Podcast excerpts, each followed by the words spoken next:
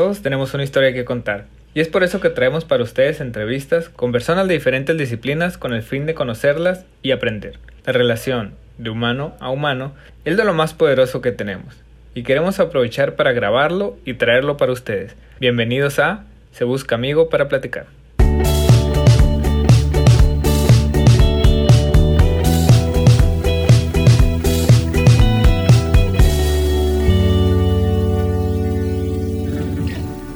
Bienvenidos amigos a otro episodio mal de Se Busca Amigo para Platicar y en esta ocasión tenemos como invitado a Juan Pablo Montoya, quien es un joven emprendedor de aquí de Hermosillo que está innovando en la industria médica con inteligencia artificial, con Boston Innovations y además es un excelente pianista, ¿no? Ya lo escuchamos ahí en sus redes sociales, ahorita se la vamos a compartir y pues bienvenido Juan Pablo. Ah, ah muchas gracias, muchas gracias. ¿Cómo estás? Muy bien, muy bien, gracias, gracias. Bien, bueno, pues para empezar a romper el hielo tenemos un segmento que es de aprendizajes. Entonces, este primer segmento vamos a hacer unas preguntitas sobre lo que has aprendido en tu experiencia, que eres muy joven, pues apenas estás en la preparatoria, estás por terminarla, pero ya andas emprendiendo, ya andas ahí, ya fuiste a varios países, ya andas con varias experiencias, entonces queremos que nos platiques de eso. Entonces, en base a lo que has vivido y a lo que estás haciendo, ¿qué es lo que te motiva hoy en día? Pues, ¿qué me motiva hoy en día? Eh, buena, buena pregunta. Pues eh, mi mayor motivación eh, ahorita pues es hacer, hacer el cambio, buscar, pues yo, yo, siempre busco ver cómo innovar, cómo, o sea, cómo marcar, o sea, cómo dejar huella en, pues, en la vida de otras personas. al principio era, era el arte, pues lo que mi mayor pasión eh, era, pues, toco el piano desde los nueve años, pero ahora, eh, ahora pues encontré el emprendimiento, la innovación, la, la ciencia, como, pues, es, es, mi, es mi herramienta como para darle algo, pues, a la comunidad. Muy bien. ¿Cómo, ¿Cómo lo relacionas ya con lo que estás haciendo ahorita, con el emprendimiento que tienes? ¿Cómo relacionas esa motivación de querer ayudar?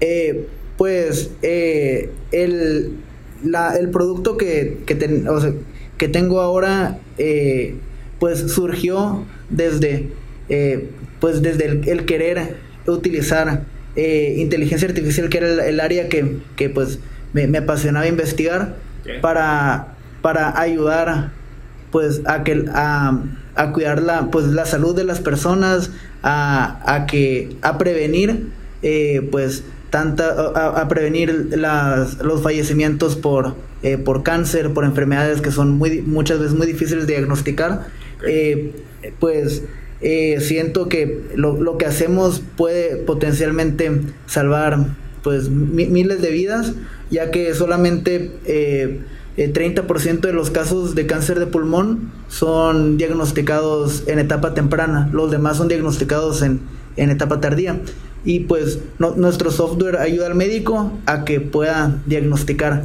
muchos más casos en mucho en mucho menos tiempo y que pueda dar un diagnóstico más efectivo, más seguro.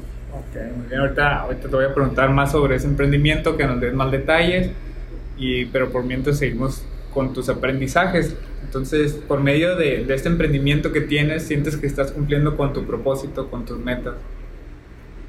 Pues eh, siento que, siento, bueno, todavía no lo he cumplido, pero pues la por ahí va. Por, ahí va, por ahí va, la meta es cumplir. bien, pues. sí. ¿Y te consideras una persona productiva?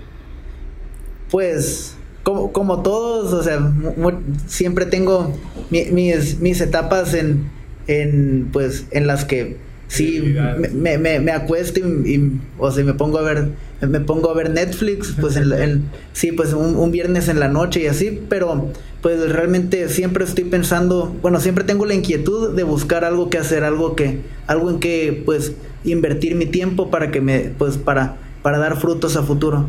Ok, muy bien. ¿Y cómo organizas tu tiempo junto con tu proyecto, la escuela, a lo mejor tu familia, los amigos, ahorita que pues, estás está muy morro, entonces pues también a veces queremos salir, ¿no? por lo menos al cine, algo, y, y, pues también ya tener un emprendimiento, pues hay que ponerle atención y luego sobre todo el, el, el ámbito que estás, pues que es la salud, como dices tú, es algo serio. Entonces, ¿cómo, cómo le haces para distribuir ahí tu tiempo?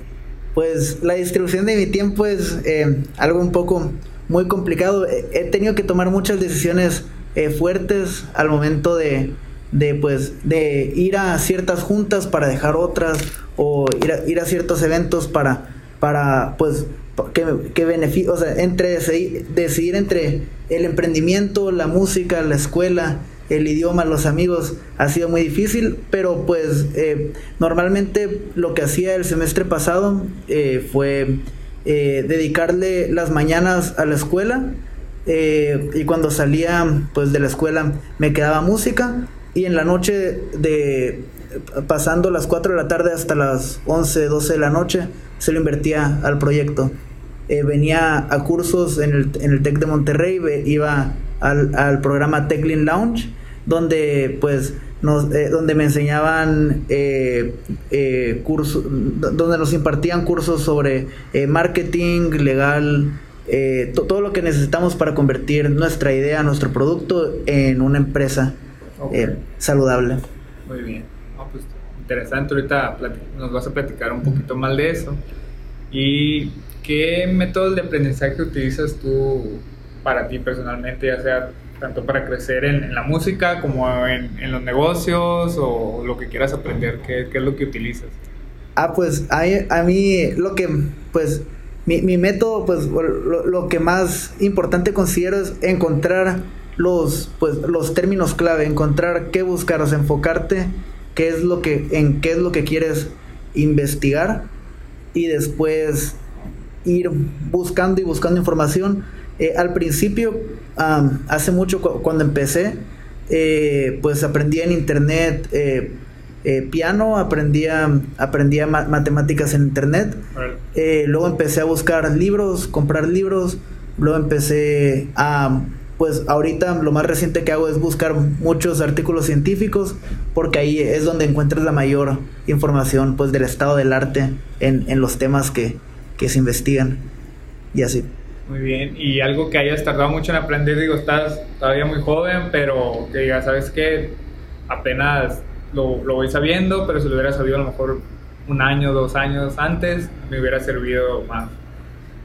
Ah, pues hay muchísimas cosas que, que he tardado mucho en aprender, eh, pero eh, mientras voy a, a los eventos, em, eh, es que he ido a, a varias competencias, mientras iba a cada una, iba como Ah, me iba haciendo el clic de, de, ah, pues esto, o sea, esto cambiaba radicalmente todo lo que, o sea, todo lo que, todo lo que aprendía. Una de las cosas que más me tomó aprender fue, eh, fue, pues que el marketing realmente importa mucho en, en, un producto, en un proyecto. En todo el marketing siempre tiene que estar muy fuerte, es uno de los pilares más importantes del producto. Porque como, como no, importa si, si tienes la mejor idea, si tienes el mejor, el mejor producto, si tu, si tu software es 96% seguro, si no se lo vendes a los doctores como los doctores quieren, eh, pues quieren, eh, quieren recibirlo, pueden batear tu producto completamente. Entonces el marketing siempre tiene que estar de la mano de, de todo lo que hagas. Cada presentación, cada cada, cada cambio que le hagas al software siempre tiene, ah, bueno, al producto, a lo que sea, siempre tiene que estar eh, muy apegado de un buen marketing. Claro, sí, siempre hay que adaptarlo a, lo que quiere el cliente porque al final de cuentas es tu consumidor, es el que te va a comprar el producto o el servicio y si no haces un buen marketing, si realmente no les das lo que quieren o les dices qué es lo que quieren porque no es que se lo vayas a como a obligar, sino que a lo mejor tu producto es muy bueno, sí soluciona el problema, pero si no lo sabes vender, ahora sí que como decía Gabriel García Márquez, si no sabes contar el cuento, pues la persona a lo mejor no te va a captar la idea y aunque era muy buen producto, muy buen servicio, pues no te lo va a comprar porque no, no le gustó. Entonces sí, estoy de acuerdo contigo en esa parte y algo que te gustaría desaprender, que tengas ahorita que, que sabes que mejor nunca hubiera aprendido esto. Algo que, pues la, la verdad, eh, pues mi, mi, mi, manera de pensar es, pues las mejores lecciones te las dan las personas que menos, que menos te imaginas y toda aportación siempre es buena. entonces, no, no, hay, no hay alguna cosa que a mí me gustaría desaprender porque, pues, es, o sea, siempre, siempre hay algo que aunque, o sea, que aunque no sepas que te va a ayudar, te ayuda. Y, y, hay cosas que, o sea, que sabes que aprendiste hace mucho tiempo, las dejas arrinconadas y eventualmente en el momento, pam, las recuerdas así. Las necesitas. Sí. claro, todo se, todo se conecta, ¿no? Tarde o temprano y también, pues hay que ver diferentes ópticas a lo mejor de, de, las cosas, como dices, a lo mejor hay veces que, que algo te, te, parece mal, pero ya después lo ves desde otra perspectiva y, y ya puede cambiar tu opinión, ¿no? Muy bien. Eh, ¿Algún error que agradezcas haber cometido? A lo mejor cuando iniciaste tu proyecto, que te hayas equivocado en algo y después dijeras, sabes que no estuvo bien, o sea, parecía un error, pero como lo que veníamos platicando ahorita, ¿no? Pero algo que, que te haya pasado a ti. Ah, pues hay, hay varios.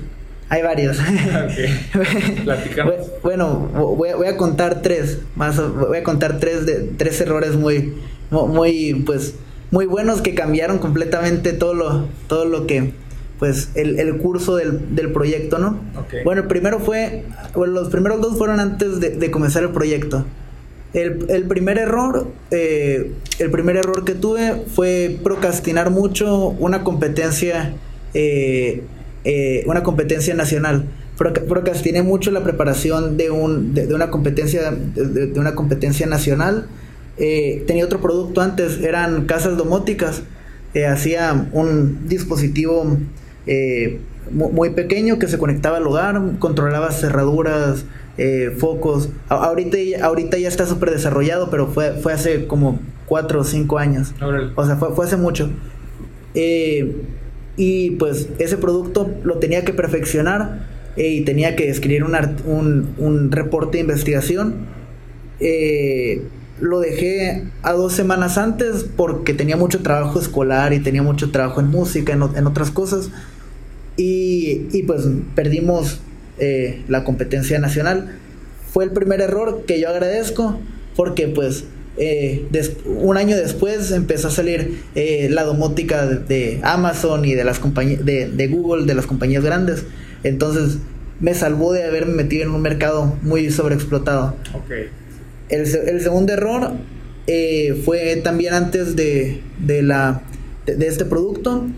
Yo quería desarrollar una, carro, una, una carriola autónoma Órale. que cuidara al bebé en todo momento.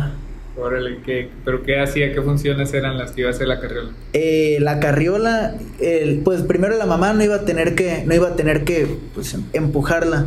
Eh, iba, iba a seguir a la mamá por medio de GPS, al lado siempre, y iba a tener un, iba, iba a tener de que un sensor de peso eh, en, para saber si el bebé estaba o no estaba en la carriola, iba a tener eh, sensores de temperatura para, para monitorear al bebé. Y, y, pues iba a utilizar inteligencia artificial para monitorear en, en, todo momento al bebé y saber que estuviera sano. Eh, pues no, nunca, nunca le di continuidad porque pues eh, era demasiado el costo de producción sí. para, para los beneficios que daba y pues no, realmente no era, no era un producto que impactara en la sociedad, era más algo de, de comunidad, de comodidad. Okay. Y, ah, y bueno, ya va el tercer error, que fue mientras eh, mientras trabajaba en otra competencia nacional eh, que se llama FENACI, Feria Nacional de Ciencias. También era con este proyecto. Eh, el tercer error fue haber, haberle metido mucho esfuerzo al desarrollo de producto y muy poco esfuerzo al artículo, a, a, al, al, artículo de, de investigación, al, a, la fun, a la fundamentación okay. científica. Entonces teníamos un proyecto bien, o sea, un prototipo buen, muy bueno, pero pero no teníamos, o sea, no teníamos un, un artículo muy bueno, porque antes este producto no era un producto, era un era un papel de investigación. Okay. Entonces, eh, entregamos mal el papel, el, el paper, eh, y, y pues no, no ganamos. Pero ahí nos dimos cuenta que el, o sea, que, el, que el proyecto podía ir a más que un, un, paper, un paper, pues que sí. podíamos sacarlo como un emprendimiento.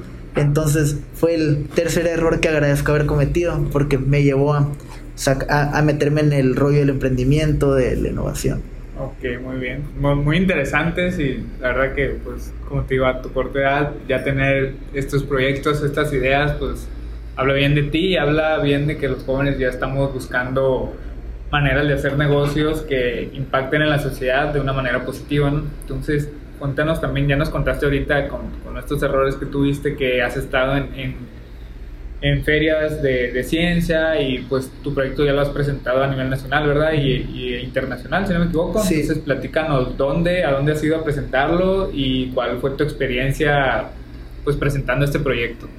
Um, pues hace en, en mayo eh, llevé el proyecto a Toronto, Canadá.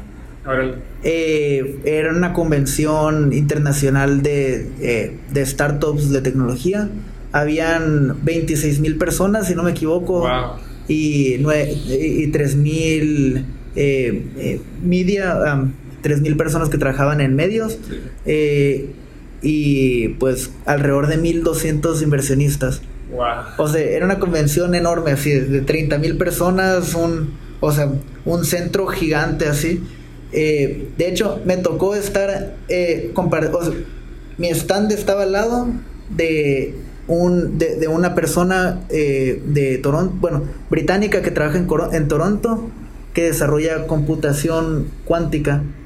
Eh, es de las primeras empresas que desarrollan computación cuántica, pues en el, en el mundo. En, en, el mundo. Sí, es algo totalmente nuevo, ¿no? Y, y, ellos quieren llevar computación cuántica a la nube. Cuando yo los conocí no, no, no, no tenían inversión, eran pues como, como nosotros. El... Ah, como nosotros. Y justamente hace una o dos semanas me di cuenta que cerraron un trato por 32 millones de dólares de, wow. de serie A. O sea, ya, ya, o sea, ya, ya, ya están del otro lado. Ya están del otro lado, sí. Bien. Y ¿Y a ti cómo te fue en la feria que...? Eh, pues eh, re, eh, en, la, en la convención conocí pues muchas personas que trabajan en el área. Pude mejorar mi tecnología porque tomé masterclasses con eh, AWS, que es Amazon Web Services. Sí. Con, conseguí oportunidades de también de créditos de AWS conseguí pues contactos de todo el mundo, de inversionistas, de, de, aceleradoras de todo el mundo, de universidades, de, de pues muchísimas oportunidades. Realmente ahí lo que importaba no, no era no, no, era tanto pues presentar, eh, el pre presentar, el proyecto, era conocer a las personas que también están en tu rollo de, de seguir, pues, o sea, de crear cosas nuevas, de emprender, de... Claro, siempre el, el conocer las personas es, es un punto fundamental, ¿no? Para, de hecho, por eso nace este podcast también, para conocer personas y darles a conocer a quienes nos escuchan, a las personas que estamos entrevistando, ¿no? Su historia, que les sirvan de inspiración. Entonces, en base a eso, lo que has vivido ya, ¿qué consejo le puedes dar a las personas que están en el mismo ámbito que tú, que quieren empezar a emprender o que van empezando, que a lo mejor están por ir a su primera feria? No sé, ¿tú qué consejo les puedes dar? Ah, pues eh, está muy, muy, muy, cliché, pero pues, o sea, porque todo el mundo lo dice. Sí, sí, sí, pero... pero... pues, eh, no rendirse es la clave, ¿no? Porque si, van a haber un millón de nos y un sí, o sea, siempre van a haber un millón de nos y un sí. Y pues puedes ver a las personas avanzar más rápido que tú, pero no significa que tú no vayas a avanzar o que, o que, tú, ya, o que tú ya hayas perdido. Realmente las, o sea, las otras personas no son tu competencia, sino son tus colaboradores siempre tienes que buscar cómo colaborar y cómo mejorar tu, o mejorarte a ti mismo en vez de cómo competir con, con otras personas. Y el segundo consejo es, vas a eh, las mejores lecciones las vas a encontrar de las personas que menos te lo esperas. Sí, estoy totalmente de acuerdo y sobre todo eso que dijiste, por ejemplo, ahorita que diste el ejemplo, ¿sabes qué? Mi vecino de la feria no era nadie y ahorita tiene millones de dólares de inversión. A lo mejor yo todavía no tengo esa cantidad, pero pudiera ser que el día de mañana lo tenga o no sé si tú hiciste contacto con ellos. De alguna manera, los contactos que hiciste, que has hecho o que estás por hacer, porque no sabemos, ahorita sales y en la calle a lo mejor te encuentras en la, una parada del camión, en un supermercado, no sabes, ¿no? De alguna manera conoces a las personas y se puede formar, como dices tú, esa, esa alianza y pues sí, no, todo está en, en, en, las personas que conocemos más que en lo que sabemos, ¿no? Entonces, ¿cuáles fueron tus miedos cuando empezaste ya con el proyecto de una manera más formal? Porque ahorita yo, pues, según está como ya más formalizado, ¿no? Ya estás en una aceleradora de negocios, ya has participado en las ferias, ya lo estás presentando como un proyecto serio, vaya, pues, pues, ¿cuáles fueron tus miedos cuando empezaste? Ah, pues, cuando empecé, mi ventaja fue que ignoré todos los miedos, así. O sea, yo, yo, lo veía mucho más sencillo de lo que era realmente. Okay. o sea, yo lo veía mucho más fácil llegar al 97, 98% de lo que era realmente. O sea, yo, yo, yo, no sabía muchas cosas y creo que entre esa ignorancia fue lo que me ayudó a seguir con el proyecto porque, eh, porque pues sí, eh, estuvo muy complicado y pues a la, mitad, a la mitad del camino sí empecé a sentir los miedos, como por ejemplo, ¿y si no se vende? ¿Y si, y si no lo aceptan? ¿Y, y si me gana la competencia? Y, o sea, los típicos miedos del emprendedor pero pues eh, me, o sea porque nuestra tecnología no es o, sea la tecnología que, que o sea que, que, desarrollo no es tan no es tan nueva o sea o sea es, es, nueva es innovadora pero hay mucha gente desarrollándola alrededor del mundo pues okay. por o, o, sea siempre queda ese miedo de que lo que yo o sea la tecnología se quede vieja pues pero pues o sea, en eso sigo luchando que la tecnología siempre tenga un valor agregado que pueda que pueda satisfacer una, una necesidad del consumidor. Pues, pues siempre está la, la, opción de, como dicen, ¿no? Renovarse o morir. Entonces, uh -huh. Muy bien. Vamos a, vamos a otro segmento con unas preguntas mal random. ¿Hay algo que te gustaría cambiar en la industria médica en México o en la industria del, del, emprendimiento? Vaya, pues, con la manera como se están haciendo los emprendimientos en México, tú que estás empezando en esto o que estás ya metido también en la industria médica, ¿qué te gustaría cambiar? Ah, primero de la industria médica y bueno, primero de la, de, de la, industria médica, pues la verdad en México me gusta mucho la industria médica porque no hay, por ejemplo, para mi software eh, hay muy pocas regulaciones, okay. entonces es más fácil para mí sacar mi software en México en comparación a Estados Unidos donde tienes que hacer un, un año de procesos para que puedas empezar a vender. Okay. Eh, me, me, gusta mucho. Lo que, lo que a mí me gustaría cambiar de, de, de la industria médica, bueno, no cambiar, sino agregarle, okay. es que se abra espacio, que se abra más espacio para investigaciones nuevas, para, para prototipos nuevos, para que entren en los hospitales, en las clínicas, eh, para que entren en la industria. Porque muchas veces, eh, o sea, lo, los mismos doctores son los que no quieren la, pues, la modernidad en la, en la industria. Bueno, pero hay de todo, ¿no? O sea, sí. eh, muchas veces hay doctores que no, que no quieren modernizar su manera de trabajo, que no quieren dejar nuevos dispositivos, nuevos softwares. Eh, eh, pero pues hay de todo, ¿no? O sea, hay, hay doctores que sí, o sea, te, te ayudan con todo, o sea, te, que, que te, te, piden que, que innoves en la industria, te piden un cambio y hay doctores que pues no, o sea, como, como en todo, siempre hay gente a favor y gente en oposición, pero estaría, estaría muy bien que se empezaran a hacer, por ejemplo, congresos, congresos de, de más congresos de innovación eh, médica en tecnologías de información, en cada, en cada área de la, de la ingeniería que hubiera más congresos, más eventos, más, más disposición. Sí. ¿Y has tenido tu acercamientos, no sé, a lo mejor con gobierno para entrar, por ejemplo, a lo mejor al, al IMSS, saliste a instituciones públicas pues de, de, salud o no, o todavía no has entrado algo así? Eh, con instituciones de gobierno no, pero me he estado moviendo más con instituciones privadas y asociaciones civiles, sí, son más, son más abiertas. Okay, sí, porque igual creo que al menos tu proyecto podría impactar de manera muy positiva en, en público porque pues siempre sabemos, ¿no? Desgraciadamente la infraestructura médica en México no es suficiente, no hay suficientes doctores, no hay suficientes enfermeros, ni hospitales, ni camas, ni nada. Entonces, un software como el tuyo puede ayudar a, a pues no sé si aligerar la carga de, de, trabajo de los mismos doctores, pero también a darle precisión pues a, a, sus diagnósticos y a salvar más vidas, ¿no? Que es lo que, a final de cuentas, creo que es, el objetivo, ¿no? Entonces, pues sí estaría bien, yo creo que entrar también en, en instituciones públicas. Ojalá que, que, en un futuro también puedas entrar ahí. ¿Y consideras tú importante que los jóvenes se involucren en, en la salud y en la tecnología? Pues eh, la, la, salud realmente es una rama, o sea, que de, de, las que se pueden meter hay muchísimas, pero en la tecnología me parece que es una de las cosas más importantes porque pues podemos ver en, en digamos, San Francisco, en, en, en, Waterloo, Canadá, en Toronto, en, en, en, bueno, en, en Austin, en Texas, sí, en, en, en Ámsterdam, por ejemplo, eh, ciudades que, normal, que eran pues no, no muy potentes económicamente, eh, se, se convirtieron en potencias gracias a que jóvenes con ideas locas empezaron a desarrollar productos en, en pues en garaches, vaya.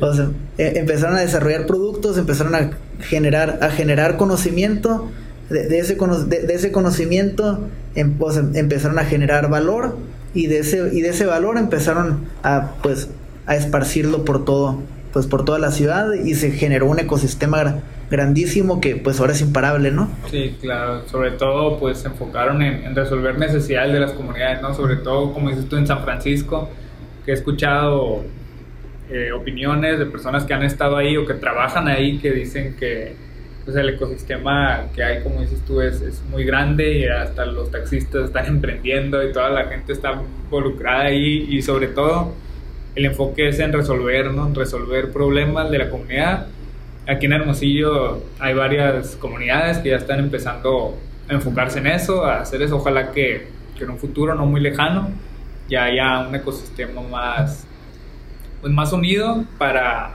para la industria tecnológica, científica y que empiecen a resolver los problemas que, que se dan aquí en Hermosillo, ¿no? sobre todo que falte el agua, que hace mucho calor igual la salud, ¿no? Todo, todo este, que al final de cuentas todo se va englobando y ojalá que, que vaya pudiendo resolverse ahí, que más jóvenes se vayan involucrando. Entonces, pero ahora platícanos un poquito más de, de, tu proyecto ya como tal, porque hemos hecho preguntas, pero a lo mejor no lo hemos explicado. ¿Cómo nace, cómo nace tu proyecto? Eh, pues, eh, mientras, eh, en, hace alrededor de un año estaba buscando un, proyecto nuevo, a un, un pues una zona en la que la inteligencia artificial pudiera, pudiera impactar. Eh, porque pues ya lleva pues como un año eh, trabajando y estudiando análisis de datos, eh, machine learning y deep learning y, y pues encontramos que la o sea, que en la industria médica pues es ahí, bueno, específicamente en el diagnóstico por imágenes eh, hay enfermedades o hay padecimientos que son eh, difíciles de detectar. Entonces nosotros vimos un área de oportunidad ahí. Eh, lo que hacemos es, es utilizar inteligencia artificial para ayudar al médico a, a diagnosticar imágenes médicas. Mm. Entrenamos eh, modelos eh, matemáticos con, eh, con miles de imágenes. Hasta ahorita tenemos 150 mil radiografías de tórax con, con, miles de imágenes. Entonces, automáticamente va aprendiendo cómo diferenciar las imágenes sanas y las imágenes no sanas. Además de eso, hay, hay, hay modelos de segmentación que agarran las imágenes y segmentan toda la anatomía eh, pues del cuerpo. Eh, separan los pulmones, eh, los, los, huesos, separan, bueno, separan la, imagen en, en, sus diferentes órganos, sus diferentes tejidos. y aparte de eso, también estamos trabajando en desarrollar algoritmos que localicen, localicen lesiones en imágenes. Entonces, ¿nació como un proyecto escolar o aparte tú era algo que tú querías hacer? Pues como semi-escolar, o, sea, no era algo de una materia de escuela. Ah, ok. Pero pues sí era algo que se desarrollaba en la escuela. entonces lo iniciaste todo aquí en la escuela y actualmente lo sigues desarrollando ya en una aceleradora, ¿me comentabas algo así? Eh, sí, eh, pues estuvimos, eh, o sea, estuvimos un año en la incubadora del, del, TEC, de, del Tec de Monterrey. Eh, se llama TechLean Lounge. y presentamos en marzo 28, por, por ahí, sí, marzo 28, en el, en, el, Parque La Ruina. Tuvimos un, pues, un Launch Day. De hecho, ah, pues este mes eh, en, en, agosto va a ser el, el launch eh, day versión 2 de la, de la nueva generación. Okay. y pues, pues fue, una, fue una excelente experiencia, fue lo que o sea, impulsó mucho el proyecto, conseguimos contactos de inversionistas, conseguimos clientes potenciales, personas interesadas, muchas cosas. Okay, muy bien. Entonces, ahorita el proyecto ya, digamos, ya, va tomando más forma, y es algo más formal y, ya están ya están trabajando o están por iniciar ya con los hospitales o con, las clínicas. Eh, estamos en el punto entre ya las pruebas. venderlo ah, y no venderlo. Ahorita estamos haciendo las últimas pruebas, los últimos retoques para, para tal vez salir al mercado en enero o en febrero. Ah, ok, muy bien. Y cuéntanos un poquito para los que no conozcan qué es la inteligencia artificial, porque hay personas que a lo mejor no están relacionadas con el término o, lo han escuchado pero no saben cómo funciona, entonces tú pues tu proyecto está basado en inteligencia artificial, ¿no? Entonces, ¿cómo, qué es y para qué te puede servir? Ah, pues la inteligencia artificial es, es el término pues general que engloba todo, todo el estudio, eh, pues todo el, toda el área eh, dentro de la inteligencia artificial está eh, Machine Learning y dentro del Machine Learning está Deep Learning. Eh, machine Learning utiliza estadística para, bueno, para hacer que las computadoras, para, hacer que las computadoras puedan, puedan, puedan resolver problemas o dar, dar respuestas a cosas sin específicamente programarlas para hacer eso. suena un poco complicado, pero pues eh, funcionan eh, básicamente, eh, bueno, hay tres tipos, no supervisado, supervisado y reinforcement learning. son los tres tipos principales. el más útil en la mayoría de los casos es el supervisado. el supervisado, ¿cómo funciona?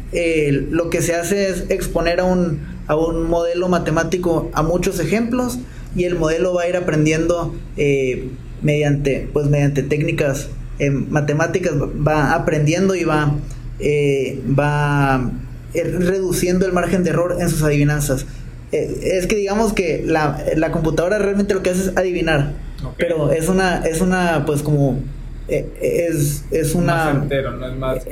adivina, pero de manera muy certera. Ah, porque, digamos, en una imagen lo que se hace es pasar los píxeles de una imagen como un, como un arreglo de números.